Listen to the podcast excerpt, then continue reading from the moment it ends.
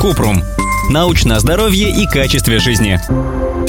Я переболела ковидом. Спустя какое время после этого можно беременеть? Что об этом говорит наука? Кратко. Точных сроков ученые не называют. Есть научные данные, что перенесенный ковид не влияет на количество яйцеклеток, а значит у переболевшей женщины есть все шансы выносить здорового ребенка. Тем не менее, коронавирус влияет на общее состояние здоровья человека. Мы уже писали об этом в другой статье. Поэтому перед тем, как планировать беременность, лучше проконсультироваться с терапевтом.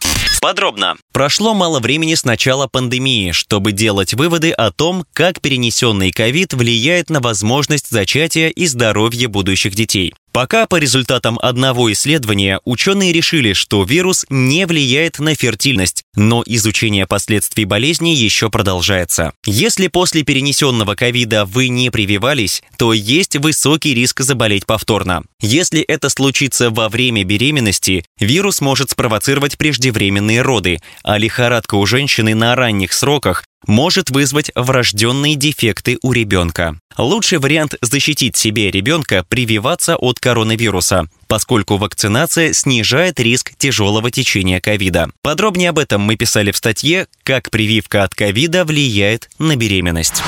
Ссылки на источники в описании подкаста. Подписывайтесь на подкаст Купрум, ставьте звездочки, оставляйте комментарии и заглядывайте на наш сайт kuprum.media. Еще больше проверенной медицины в нашем подкасте без шапки. Врачи и ученые, которым мы доверяем, отвечают на самые каверзные вопросы о здоровье. До встречи!